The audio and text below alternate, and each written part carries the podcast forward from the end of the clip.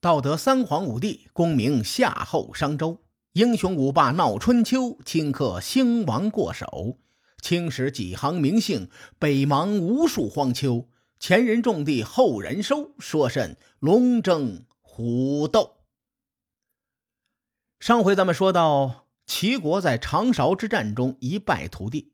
齐桓公回国之后呢，痛定思痛，发觉自己应该听管仲的建议。所谓吃一堑长一智啊，于是呢，他将治理国家的任务就全权交给了管仲负责。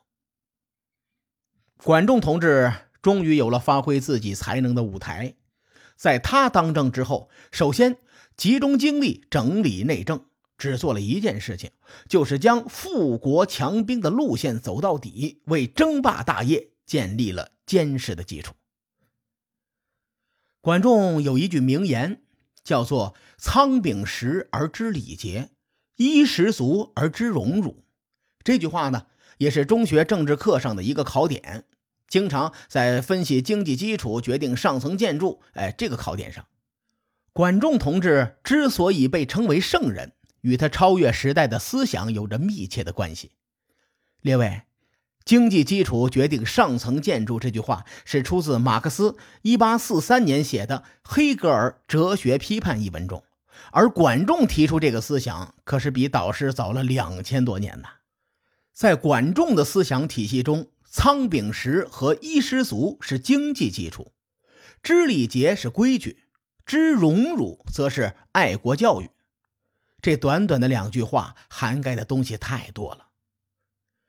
经济基础这方面，大家都明白，有钱行遍天下，没钱寸步难行。但知礼节和知荣辱这两件事儿，我们则可以从宏观的角度上来探讨一下。首先呢，咱们从知礼节这件事儿上来说一说。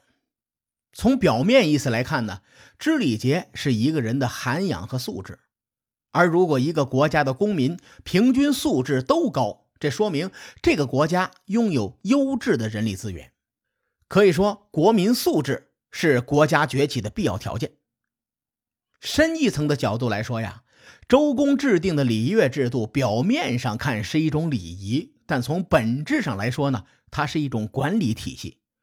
这套管理体系的核心就是规矩。你比如啊，天子是一种级别的待遇，诸侯呢是另一种级别的待遇。而士农工商各个阶层也有着各自不同的规矩。然而，管理者将规矩立在那里，没人去遵守，那这个管理效率就会很低。而如果被管理者懂规矩，愿意接受这套规矩的管理，那管理效率就会大大的提升。直到今天呢，咱们很多长辈都夸晚辈啊，有时候就会说这孩子真懂礼貌。有时候会说呢，这孩子真懂规矩。在咱们听来呀，这两句基本上都是一个意思。而知荣辱呢，从宏观角度来说，我认为是爱国教育。举个例子啊，祖国生我养我，我自然而然的就热爱自己的祖国。祖国之荣是我的荣誉，祖国之耻是我的耻辱。管仲通过让民众知荣辱来提高齐国的凝聚力。齐国的士兵出去打仗，自然是士气高涨，胜率呢也会大大的提高。当然了，想要大众知礼节和知荣辱的前提是仓廪实，衣食足。说白了，国家需要富强起来。为了发展经济，管仲做了很多划时代的举措，比如说放弃了公田制度，分田到户。列位听起来是不是觉得有点像家庭联产承包制啊？同时呢，他也废除了劳役地租，按照土地的好坏分等级征收实物地租。在这里，咱们稍微的展开一下啊。当年周文王实行井田制是一个划时代的举措，但是井田制有井田制无法解决的弊病，因为每块土地的富庶程度不一样啊。有人分的地好，收成就高；有人分的地差一点，忙活一年也只够交租子的。而且土地的肥力呀，会随着耕种时间的积累而衰退。在春秋时期，很多的贵族阶层将好地留给自己，把差地作为私田分给农民，这就造成了两极分化的严重后果。而管仲的改革呢，相对就公平了很多。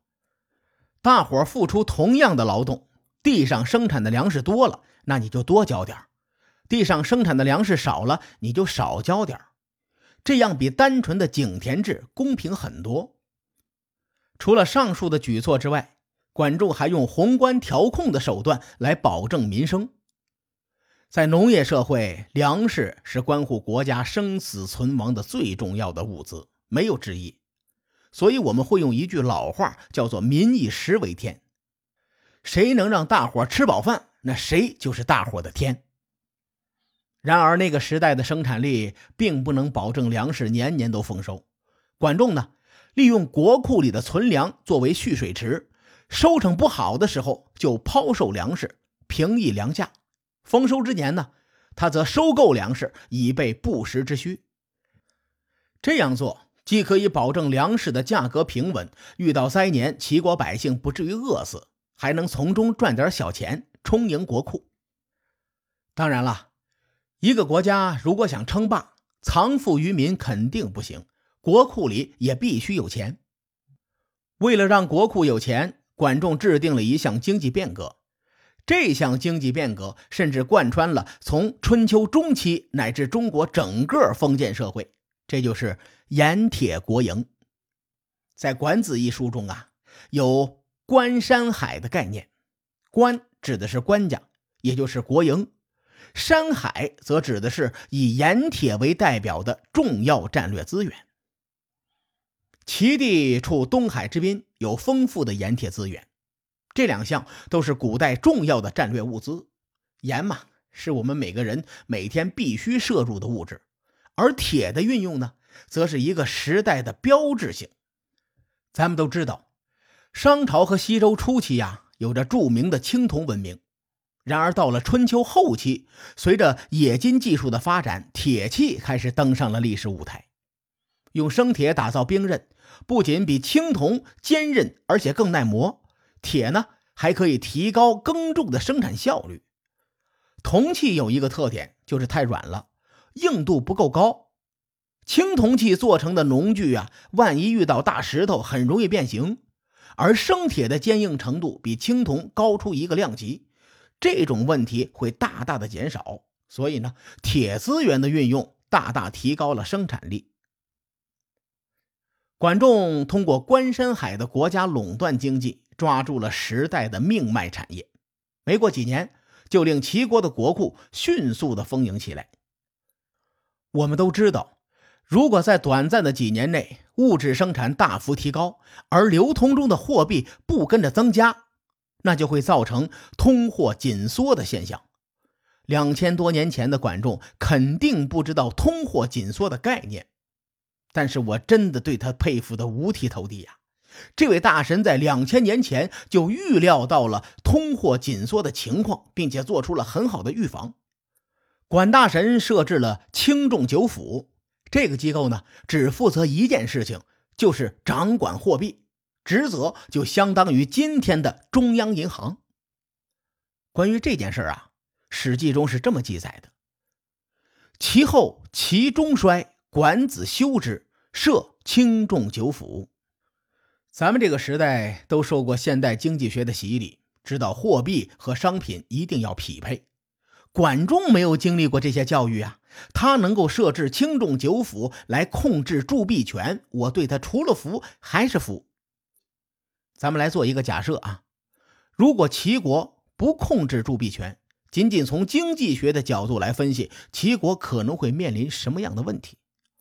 比如吧，今年齐国一共收获了五百斤粮食，但齐国不产肉啊，鲁国恰好产肉，产肉一百斤，于是呢，齐国就用五百斤的粮食换了鲁国的一百斤的肉，兑换比例是五比一。经过管子的一顿操作猛如虎，第二年齐国的生产力大大的发展，粮食大丰收，产出了一千斤的粮食。鲁国生产力没变，还是生产了一百斤的肉。齐国如果还想换一百斤的肉，那必须要付出八百斤的粮食才行。也就是说，兑换比例上升到了八比一。齐国用更多的粮食和别人交换物资，相当于齐国被人薅了羊毛了。但有了铸币权就不一样了。既然齐国今年产生了一千斤的粮食，轻重九府先造些钱出来，先收他个五百斤粮食再说。这样呢，流通在外的粮食就少了，不会出现谷贱伤民的情况，也能避免其他国家薅羊毛的情况出现。当然了啊。这些例子都特别的粗糙，大伙明白我的意思就行了。总之呢，我个人认为，管仲设置轻重九府这机构背后代表的铸币权是齐国富强的重要基石。这期节目的内容有些硬核，听起来难免枯燥，但我一直非常敬重古代的圣贤，在说到管仲的时候，不想一笔带过，随便说几句。在管仲的治理下，齐国可以说是迅速的强盛起来。然后呢，呃，就没然后了。不过我也不想说的太细，毕竟我才疏学浅呐，不想妄加评论。有兴趣的小伙伴可以在评论区留言，大伙一块讨论讨论。随后呢，我会跟大伙聊一些轻松的话题，比如说管仲的花边新闻，让大伙乐呵乐呵。书海沉沉浮浮，千秋功过留与后人说。我是西域说书人介子先生。下期节目咱们继续聊春秋风雨。更多精彩内容，请搜索关注微信公众号“伯乐灯”，与更多听友交流互动。伯乐灯还定期为粉丝发放福利。愿我们的存在让您对明天更有期许。